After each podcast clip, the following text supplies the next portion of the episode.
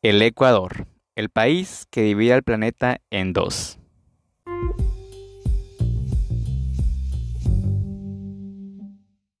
Hola muchachos, ¿qué tal? ¿Cómo están? Espero que estén muy bien. Pues bienvenidos a otro episodio más, bienvenidos a otro viernes más de podcast. Es para mí un gustazo enorme estar acá nuevamente con ustedes, compartiendo otra semana más, compartiendo otro tema más. Y bueno, el episodio de hoy va a ser especial, ya que mañana se cumple un año de este podcast.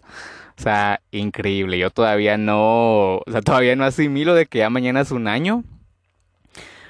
O sea, cómo pasa el tiempo de rápido. De verdad yo siento como que si hubiera abierto el podcast hace un par de meses. Y ahora que veo ya un año. O sea, increíble, ¿no? Que iba a pensar yo hace un año atrás que iba, que iba a seguir acá, ¿no? Compartiendo con ustedes, llevándoles episodios todos los viernes. O sea, wow. De verdad que todavía no me la creo. Y pues les digo que este episodio es especial porque es el que cierra el primer año de, este podcast, ¿no? De este show. O sea, se dan cuenta cómo va el tiempo de rápido. Y de hecho ya este año se va a acabar. Ya estamos a semanas de que entremos al 2022. O sea, increíble, ¿no? Pero bueno, como ya vieron el título del episodio, hoy vamos a hablar sobre el Ecuador. Una tierra muy diversa que de hecho es llamado el país de los cuatro mundos. Pues por lo mismo, ¿no? Por ser un lugar muy diverso. Así que aquí vamos a hablar sobre su historia, desde sus orígenes, pasando por momentos que marcaron esta nación hasta la actualidad, cómo es el Ecuador hoy en día. Así que si te interesa conocer más sobre este país sudamericano, quédate que este episodio va a estar interesante. Y bueno, pues yo soy Leonardo López Martínez, por si es la primera vez que se topan con este podcast, bienvenidísimos sean. Y a todos aquellos que me esperan cada viernes con un nuevo episodio, pues he aquí el episodio de hoy. Así que pónganse cómodos, relájense, y disfruten de este episodio. Recuerden que este podcast también lo encuentran gratis en Apple Podcasts, Google Podcasts y YouTube. Y pues obviamente aquí en Spotify, ¿no? Así que pues si ustedes tienen familiares o amigos o conocidos que le puedan interesar estos temas o, no sé, pues a lo mejor les sirva para alguna tarea, alguna investigación, qué sé yo, ¿va? Eh, compartan el podcast y pues nada, yo muy agradecido. Así que como les digo, pónganse cómodos y sin nada más que decirles, comencemos. El Ecuador. Bueno, el Ecuador, oficialmente llamada la República del Ecuador, es un país ubicado al noroccidente de Sudamérica que comparte frontera con Colombia al norte y al sur con el Perú. El Ecuador también comparte frontera vía marítima con Costa Rica y esto por los límites marítimos en el Océano Pacífico entre estas dos naciones. El Ecuador tiene un tamaño de 283.560 kilómetros cuadrados y una población de 17.64 millones de habitantes. Esto según datos del último censo llevado a cabo en el 2020. Y como bien sabrán, es aquí donde atraviesa el paralelo cero, la línea ecuatorial, ¿no? Que pues es la que divide al planeta en dos, en el hemisferio norte y en el hemisferio sur. Bien, teniendo ya esta pequeña introducción de lo que es el Ecuador, vámonos ahora con su historia cuál es el origen de esta nación. Bueno, los primeros habitantes que, se acentuaron en lo, que hoy es el Ecuador fueron agrupaciones nómadas de las que se tiene registro desde hace más de 13.000 años, imagínense. Estos habitantes llegaron a esta tierra desde el norte cuando se produjo la migración de América por el estrecho de Bering. Algunas tribus como la Valdivia se extendían desde lo que hoy es la provincia de Manabí hasta la provincia de Santa Elena y posteriormente algunas tribus se aliaron entre sí y formaron fuertes confederaciones. En esta época eh, se conformó de cuatro periodos, que son los periodos, el periodo precerámico, donde se inició con la tribu de Las Vegas, que esta es una de las que más los científicos han estudiado, ya que estas tribus utilizaban madera y caracolas para hacer sus artefactos de cacería. Eh, también en el segundo periodo, que fue el periodo formativo, en ese se empezó a desarrollar la alfarería, donde la cultura de Valdivia, que se encontraba en Manabí, se empezó a extender hasta Santa Elena. Para el tercer periodo, que fue el periodo de desarrollo regional, acá las culturas se empezaron a organizar en estructuras sociales y políticas. Entre ellas tenemos a las tribus de Bahía, Daule Tejar, Jamacobaque, Jambelí, La Tolita y Huangala, que éstas se situaban en la costa del Ecuador. Mientras que por el lado de las montañas nos topamos con las culturas de Cerro Narío y Alausí, De igual forma, también en el, Amazonas, en el Amazonas ecuatoriano, nos topamos con los rayos y los mayo chinchipe. Y por último, que fue el periodo de integración, en ese surgieron ciudades, estados, confederaciones, señoríos. O sea, acá prácticamente se empezaron a delimitar los territorios entre sí, se empezaron pues a organizar las sociedades, ¿no? Y de hecho fue acá que el pueblo manteño presenció las naves españolas cuando surcaban las costas del Ecuador por primera vez. Eh, los manteños desarrollaron delicadas técnicas para el trabajo del oro y plata y también dedicaron gran parte de sus actividades a los aspectos religiosos. Y de hecho uno de los artefactos más conocidos o más famosos de ellos son las sillas o tronos que se encontraban en el cerro de Hojas de Manabí. Hacia finales de este periodo, en el año de 1463, los incas provenientes desde Cusco conquistaron lo que hoy es el territorio ecuatoriano. Esta conquista fue iniciada por el emperador inca Pachacutec junto a su hijo el guerrero Tupac Yupanqui, y como era de esperarse, pues las tribus del Ecuador eh, obviamente se opusieron, ¿no? Eh, pero después de una larga resistencia, la tierra del Ecuador finalmente cedió y fue tomada por Huayna Capac, quien era, quien era hijo de Tupac Yupanqui. Así entonces comenzó el reinado inca sobre el territorio ecuatoriano. Durante la soberanía inca, las tribus del Ecuador se organizaron conforme a los incas, no tanto, eh, tanto en sus estructuras sociales como políticas, aunque sus creencias y sus costumbres se respetaron y se mantuvieron. El reinado inca eh, sobre Perú se mantuvo hasta, sobre Perú, sobre el Ecuador, se mantuvo hasta la llegada de los españoles en 1532, al mando de Francisco Pizarro y Diego de Almagro. Luego de la llegada de Pizarro a las sierras ecuatorianas, estas se encontraban en un conflicto, ya que el emperador Atahualpa Capac y su hermano Huáscar Capac se encontraban peleando eh, por el trono, ¿no? Ambos reclamaban el trono de su padre, el emperador Huayna Capac. Entonces Huáscar reclamaba el trono para él porque él consideraba de que su hermano, por el hecho de ser hijo de una mujer de rango menor, era bastardo. O sea, pues no merecía ni tenía derecho de ser el emperador, ¿no? Entonces Atahualpa decide volver a Cajamarca, que era la capital del imperio inca. Y ahí se encontró con el fray Vicente de Valverde. Así que pues como era la ley de ese entonces, pues cada lugar nuevo que era encontrado pues tenía que ser cristianizado, ¿no? tenía que ser sometido al catolicismo. Pues ustedes saben la conquista, ¿no? Eh, pues obviamente el fray empezó a, cristianizar a, a, toda persona ahí y también al emperador, ¿no? Pero Atahualpa no se dejó. Y esto fue motivo para que el emperador fuera hecho prisionero el 16 de noviembre de 1532 y que posteriormente fue asesinado el 26 de julio de 1533. Para 1534 los españoles ya habían tomado lo que hoy es la ciudad de Quito y derrotado a la mayoría de los incas, aunque en las zonas selváticas y montañosas permanecieron intactas hasta que fueron conquistadas hacia finales del siglo XVII. En el año de 1542 se creó el Virreinato del Perú, en donde se incluyó el territorio del Ecuador, y en 1563 se creó la Real Audiencia de Quito, que funcionó como un subalterno del Virreinato de Perú hasta 1740, año en que ésta pasó a formar parte del Virreinato de Nueva Granada. En 1766, el virrey Pedro Mesía de la Cerda le otorgó a Juan Antonio Zelaya y Vergara el título de presidente interino de Quito, aunque este más bien fungió en calidad de duque de Quito.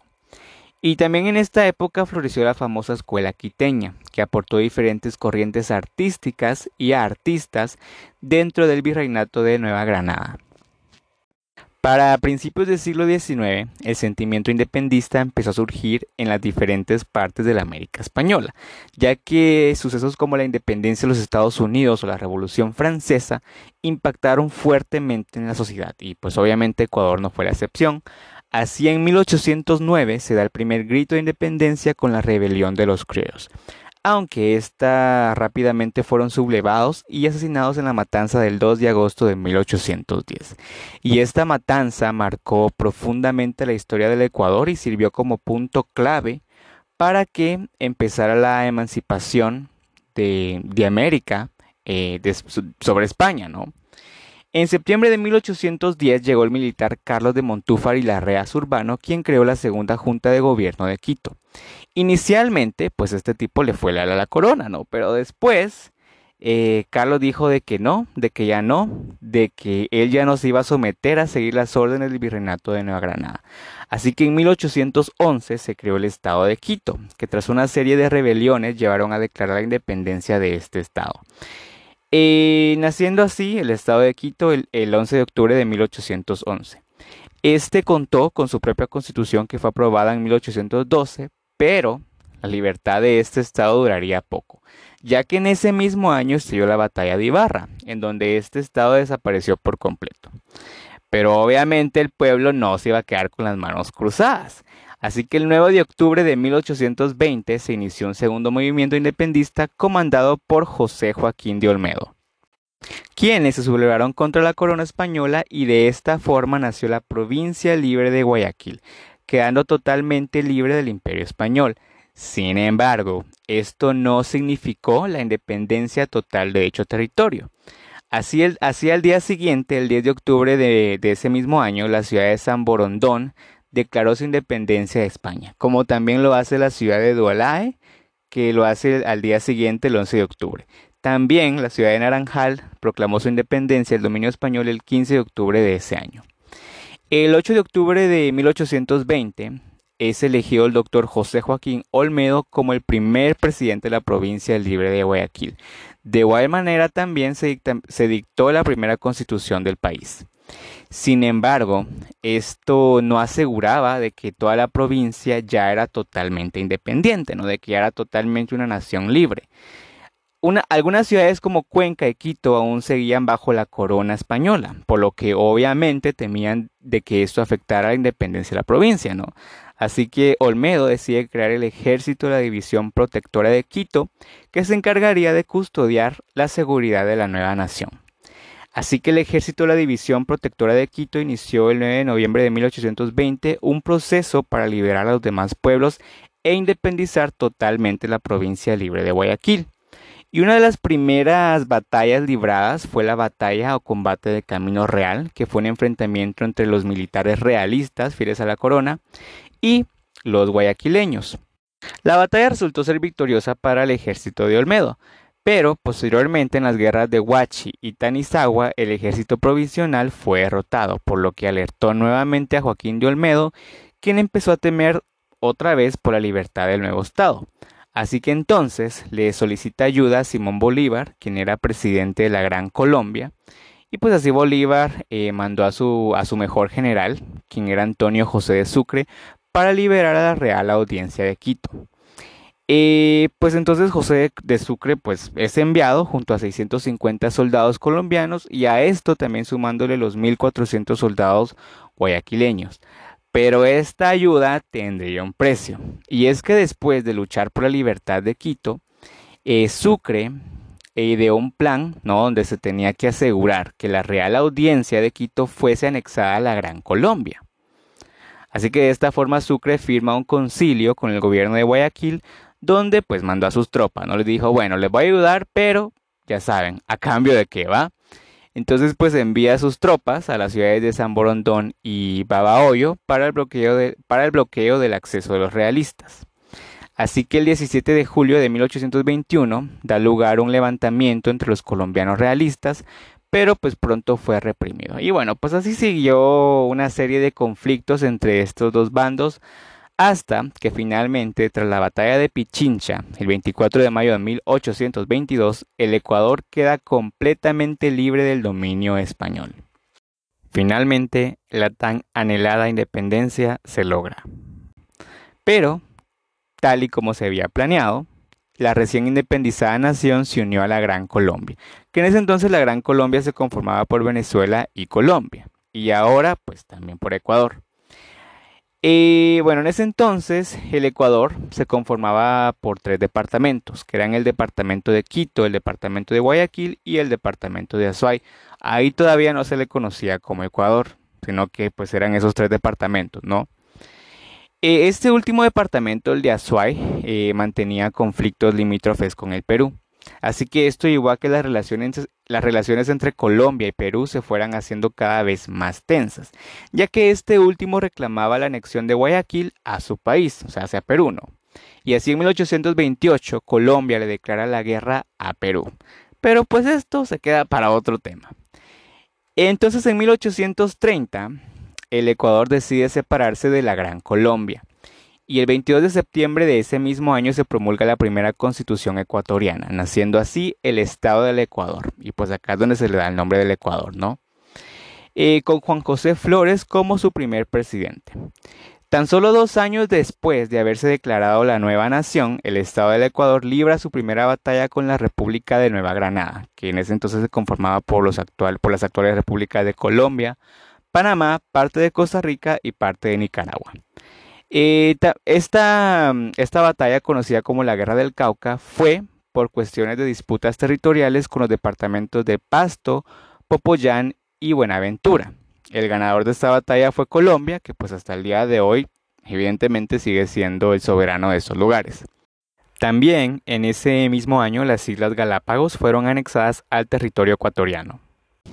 Para 1835 se, redactó la Constitución y el nombre del Estado del Ecuador cambió a como lo conocemos hoy en día, República del Ecuador. En 1843 se redactó una nueva Constitución, conocida también como la Carta de la Esclavitud, la cual serviría para que el presidente Juan José Flores siguiera en el poder por más tiempo. Pero no logró su cometido, ya que fue derrocado durante la Revolución de Marzo de 1845. Y bueno, durante el gobierno de Juan José Flores, este ideó un proyecto para que el Ecuador se convirtiera en una monarquía. Esta idea fue propuesta por el presidente, quien le solicitó a la reina María Cristina de España, viuda del rey Fernando VII, que su hijo, el duque Agustín, fuera coronado rey del Ecuador. Este plan funcionaría en dos fases. Primero sería que Agustín fuera proclamado príncipe del Ecuador y su madre actuara como regente, no como reina regente del Ecuador. Y luego, pues este, Agustín sería proclamado rey. El plan era de que se implementara una monarquía no solo en el Ecuador, sino también en Perú y Bolivia, y que estos tres países eh, juntos formaran uno solo, y se crearía el Reino Unido del Ecuador, Perú y Bolivia, con, con la capital en la ciudad de Quito. Pero este proyecto se vino abajo, pues, tras la, derrota de Juan José, ¿no? Y es que según documentos existentes, la reina María quería crear monarquías en América, pero quería de que sus hijos fueran proclamados como reyes de estos, de estos países, ¿no? Eh, tras la derrota de Juan José Flores, inició la época marxista, que duró hasta 1859. En este periodo fue para el Ecuador de gran inestabilidad, ya que se vivieron momentos duros en la nación, aunque, por otro lado, la esclavitud fue aboliada. En esta época el Ecuador se enfrentó bélicamente con Perú, ya que este ofreció al Reino Unido algunos territorios de la Amazonia que se encontraban en disputa con Perú, para solventar una deuda, la deuda inglesa que se había contraído cuando Ecuador formaba parte de la Gran Colombia. Entonces, pues Perú quedó como que medio sacado de onda, ¿va? Porque dijo, o sea, Perú fue así como que, bueno, ¿y estos qué? O sea, nosotros no tenemos que ver nada con la deuda. Ustedes se metieron ahí a, su problema. Miren cómo salgan, pero no se estén metiendo con nosotros, ¿va? Entonces, pues Perú este, responde bloqueando las costas del Ecuador. Entonces el Ecuador al ver esto, pues decide, decide llegar a un acuerdo, decide hacer las paces entre comillas y firmaron en 1860 el Tratado de Mapasinghe, también conocido como el Tratado de Franco Castilla. En ese mismo año da inicio la época garciana, que le pone fin a la época marxista. En esta nueva época iniciada por el presidente Gabriel García Moreno se dieron algunos avances como el sufragio, universal y el despegue de la economía debido a las exportaciones del cacao. Y también la educación fue mejorada. Esta época llegó a su fin cuando el 6 de agosto de 1875 el presidente Gabriel García es asesinado por sus opositores. Tras el asesinato inicia la época progresista, llamada así por la influencia del Partido Progresista, y que finaliza en 1895 con el ascenso de Eloy Alfaro a la presidencia, ¿no? Y quien encabezó la revolución liberal. En este periodo el Ecuador vivió la modernización del país, Uno de esos actos fue la construcción del ferrocarril de Guayaquil a Quito, que también se intentó establecer el laicismo y se adoptó la libertad de expresión. Aunque, a pesar de estas buenas obras, Alfaro tendió a la anulación de, las libertades políticas y se enfrentó con una tendencia decidente dentro de su propio partido. Este periodo llegaría a su fin con la muerte de Alfaro. En la década de los años 30 da inicio la época del velasquismo, liderada por el presidente José María Velasco, quien ocupó la presidencia en cuatro ocasiones. En 1941 estalla nuevamente una guerra entre Ecuador y Perú por causa de las fronteras, ¿no? ya que pues las fronteras entre estos dos países no estaban bien definidas. Así que en enero de 1942 se firmó un tratado en Río de Janeiro para ponerle punto y final a la situación limítrofe entre ambos países, aunque este tratado fue declarado nulo y no sería hasta la firma de paz definitiva en 1898. Entre la década de los años 60 y 70 el Ecuador vivió una época turbulenta debido a las políticas del país y en enero de 1978 se aprobó una nueva constitución que trajo de vuelta la democracia a la nación. Para 1895 el Ecuador y el Perú se volvieron a enfrentar por última vez en la guerra de Cenepachay, siempre pues con la disputa del territorio, ¿no? Este enfrentamiento, como les acabo de comentar, finalizó con la, con la firma del Acuerdo de Paz en 1898. Hacia finales del siglo XX, el Ecuador volvió a entrar en un periodo de inestabilidad política y económica, debido a las malas gestiones que habían realizado los presidentes. Tanto así que en 1999 dio lugar a una gran crisis económica que dejó severamente dañado el territorio ecuatoriano. Y de hecho, debido pues a esta, a esta enorme crisis, que ha sido la peor crisis en toda la historia de Ecuador, se llevó a que el 9 de enero del año 2000 el presidente Jorge Maud adoptó el dólar estadounidense como moneda nacional. Debido a la hiperinflación que había sucedido un año antes, esta destruyó pues el valor de la moneda, ¿no? que era el sucre. El Ecuador no alcanzaría su estabilidad política sino hasta el año 2007, cuando Rafael Correa es elegido presidente del país, quien gobernó durante 10 años. Y durante este tiempo el, país experimentó una mejoría en sus sistemas, ya que Correa eh, se enfocó principalmente en la inversión y en, el, y en el desarrollo social durante su gestión, invirtiendo principalmente en infraestructuras y en proyectos que ayudarán a la sociedad ecuatoriana que incluso algunos lo catalogan como el mejor presidente que ha tenido el Ecuador, ya que en los 10 años de gobierno que tuvo que estuvo Correa, pues su, su mandato fue estable, ¿no? A comparación de los gobiernos anteriores. Y bueno, en la actualidad el país se considera como una potencia energética, esto debido a las energías sustentables del país, además que también el Ecuador se encuentra dentro de los mejores destinos turísticos de Sudamérica. Y bueno, pues hasta acá el episodio de hoy. Coméntenme, cuéntenme qué tal les ha parecido, si ya conocían la historia del Ecuador, si no, déjenmelo saber en mis redes sociales. Recuerden de que en Instagram soy como arroba hablemosgeh podcast. Eh, también en Facebook como Hablemos de la Geografía y de la Historia y también en Twitter como arroba hablemosgeh. Eh, también en mis redes personales, en Instagram me soy como arroba Leonardo Chinda, ese Chinda se escribe con CH. Y también en Twitter como arroba Leonardo Chinda. Entonces si tienen alguna duda, alguna pregunta, alguna sugerencia, yo con mucho gusto les estoy respondiendo. No igual, si quieren que hable de algún tema, también me escriben, me dicen de qué tema quieren que hable y yo con muchísimo gusto se los estoy haciendo. Entonces, pues déjenme saber ahí qué tal les ha parecido el episodio de hoy. Y pues nada, muchas gracias por todo este año que han estado conmigo en cada episodio desde el inicio, de verdad, gracias, gracias, gracias. Wow.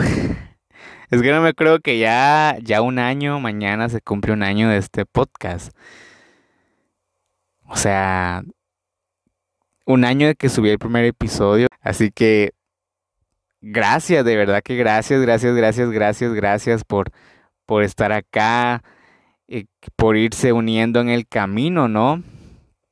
Sí que muchas gracias por estarme escuchando, por estarme esperando cada viernes con un nuevo episodio por escucharme al final, de verdad, muchísimas gracias, o sea, gracias por todo el apoyo, de verdad, gracias, gracias, gracias, gracias, gracias. Y, pues, ¿qué les digo? O sea, no sé qué decirles, de verdad, créanme, no, no, no sé qué decirles más que agradecerles, ¿no? agradecerles bastante. Pero pues espero que sigan conmigo, espero que sigan acá en este podcast. Como les he dicho, este podcast va a seguir hasta cuando de verdad yo ya no pueda, cuando pues ya, o sea, pero de verdad, de verdad, de verdad ya no pueda, pero lo contrario yo pues me veo haciéndolo por un buen tiempo, ¿no? Entonces, este, espero que sigan también conmigo, ¿no? Que sigan acá cada viernes cuando lance un nuevo episodio. Yo sé que quizá van a haber viernes eh, que no voy a poder subir episodios, em, cosas que pasan, ¿no? Pero a pesar de eso, pues eh, espero siempre estén conmigo, ¿no? Espero siempre estén acá. Y, y, qué más les puedo decir, que siempre me pidan episodios y, y no sé, o sea, que ya no, no me creo que haya pasado un año, es increíble, o sea, increíble, ¿no? Pero bueno, ahí sí que de verdad, muchísimas gracias por todo, eh, por, por, todas las escuchas, por, por todas las reproducciones en este podcast. De verdad, gracias, gracias, gracias, gracias por estar acá desde el inicio, desde mediados de año, desde hace un mes, o sea, no importa. Lo importante es que estén acá, ¿no? Así que de verdad, gracias infinitas. Y, y pues nada, ¿Qué les digo?